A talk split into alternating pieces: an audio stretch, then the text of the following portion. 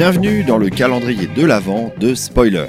Quelle joie d'avoir été invité pour cette édition 2022 et pour parler d'une de mes séries préférées. Je suis David Ogia, alias Mr. D, dans les podcasts que j'anime comme Total Tracks sur la musique de film ou Le Rayon Bleu sur la chaîne YouTube de sonvideo.com, qui décortique les éditions Blu-ray de films cultes. Quand on parle d'une série, on a souvent envie d'évoquer une série de son enfance, un souvenir impérissable qui a marqué à jamais ma jeunesse et mon imaginaire. Les Américains ont eu Star Trek à la fin des années 60. Nous, en France, en matière de space opéra, nous avons eu Cosmos 1999 dans les années 70. Une série qui a forgé mon amour pour ce genre et m'a laissé un souvenir impérissable. Rappelez-vous, le 13 septembre 1999, la Lune quitte l'orbite terrestre et part à la dérive dans l'espace. Cosmos 1999, dont le titre original est Space 1999, est une série britannique en deux saisons de 24 épisodes de 52 minutes chacun. C'est l'une des plus chères séries de l'histoire de la télévision, plus de 5 millions d'euros pour la première saison en 1973, et surtout l'une des plus compliquées à réaliser à l'époque. Cosmos 1999 raconte l'aventure de la base Alpha située sur la Lune et qui se libère de l'attraction terrestre à la suite de violentes explosions nucléaires à sa surface. La Lune, la base Alpha et tout son personnel se retrouvent à dériver dans l'espace et à aller au hasard des rencontres extraterrestres et autres corps célestes en perdition. Cosmos 1999, c'est avant tout la énième production d'un couple d'anglais, Jerry et Sylvia Anderson, à qui l'on doit aussi les Sentinelles de l'air dans les années 60. Leur série la plus célèbre avec Cosmos, mettant en scène la famille Tracy à la tête d'une organisation secrète, la sécurité internationale, et qui interviennent partout dans le monde avec des vaisseaux futuristes pour venir au secours des gens qui en ont besoin. La spécificité des Thunderbirds, le nom original des Sentinelles de l'air, est qu'il n'y a pas d'acteurs humains mais des marionnettes pour jouer les personnages et de très nombreuses miniatures pour les décors et les engins de toutes sortes. Mais c'est avec ces séries pour enfants que l'équipe de Jerry Anderson a acquis une expérience en matière d'effets spéciaux qui va lui permettre de concrétiser le projet Cosmos 1999, la série la plus spectaculaire de son époque. En soi, le thème même de la série est très ambitieux créer de toutes pièces une base spatiale d'envergure, assembler un équipage plus important que celui d'un vaisseau comme l'Enterprise de Star Trek, et réaliser 24 aventures à travers l'espace. Et le résultat fut bluffant pour le petit garçon que j'étais à l'époque. Une ambiance et des décors qui m'ont fasciné, et un casting hollywoodien luxueux, avec Martin Landau et Barbara Sbain, couple à la vie comme à l'écran, et qui avaient déjà la faveur du public pour leur rôle dans la série Mission Impossible. Mais surtout, Cosmos 1999, c'est un générique mythique, avec la musique géniale de Barry Gray, compositeur attitré des séries produites par les Anderson. Ce générique ultra rythmé montre en quelques flashs les moments clés de l'épisode du jour, et un résumé très court de la situation de la base alpha perdue dans l'espace. Et puis il y a les designs, le look des costumes et de la base, très influencé par le 2001 de Stanley Kubrick. Un style épuré, majoritairement blanc, mais avec quelques touches de couleur orange pour les combinaisons spatiales. Un look parfait des années 70 et du pur design italien inspiré par le Space Age. Parmi les éléments inoubliables, ce sont les vaisseaux, le bras armé de la base Alpha au service du commandant Koenig interprété par Martin Landau.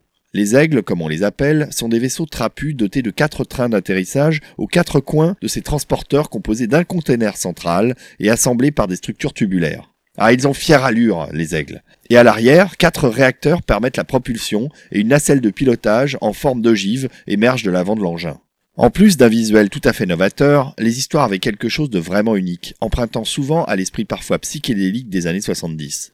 Bien loin des conflits avec des races extraterrestres ou des fédérations spatiales, c'est la survie qui hante l'équipage de la base spatiale Alpha, livrée à elle-même avec son lot de désillusions et de peurs liées à la perte des repères terrestres. Et c'est souvent l'esprit qui est torturé dans ces aventures aux confins de la galaxie, abordant des sujets très psychologiques. Mais si le ton est plutôt cérébral dans la première saison, c'est l'action qui fut privilégiée pour la seconde, avec un relooking complet dans l'espoir de séduire un public américain qui avait boudé la série jusqu'à présent. Mais pour les fans comme moi, la première saison reste la référence, celle qui a été plébiscitée par les spectateurs anglais et européens. Le parcours toujours semé d'embûches du commandant Koenig et du personnel d'Alpha. Un jour, l'espoir renaît quand la Lune s'approche d'une nouvelle planète, et le lendemain, toute la base est compromise et risque d'être détruite. Dans les personnages principaux, il y a aussi le professeur Victor Bergman, le scientifique de bord, interprété par un vétéran de la télé anglaise, Barry Morse, l'homme qui poursuivait sans relâche le docteur Kimball dans la série Le Fugitif, porté au cinéma avec Harrison Ford dans le rôle titre.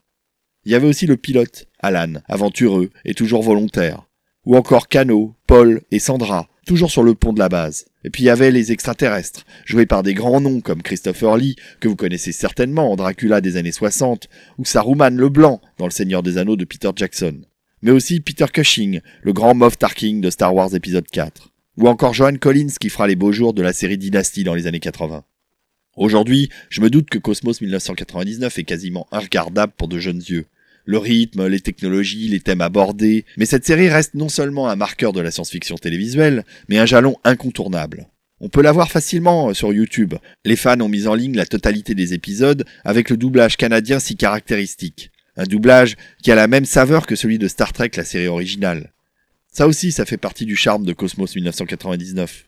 Un voyage dans le futur des années 70.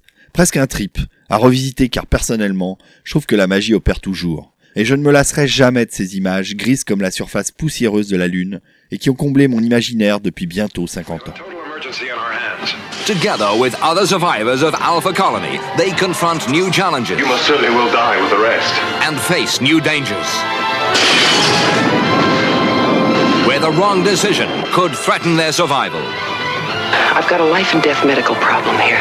Join them as they encounter strange alien beings. I think it's trying to communicate. An unpredictable voyage through the unknown reaches of space. We're out of control. In the futuristic science fiction series Space 1999. David Ogia est vidéaste et podcasteur pop culture. Quand il ne teste pas les dernières sorties Blu-ray dans son émission YouTube Le Rayon Bleu, on peut retrouver David notamment derrière le micro de Total Tracks, où il revient avec bonheur et en compagnie de Rafik Djoumi et Olivier Desbrosses sur les bandes originales des plus grands compositeurs de musique de film. Retrouvez les projets de David Ogia en description de ce podcast et la série Cosmos 1999 sur YouTube.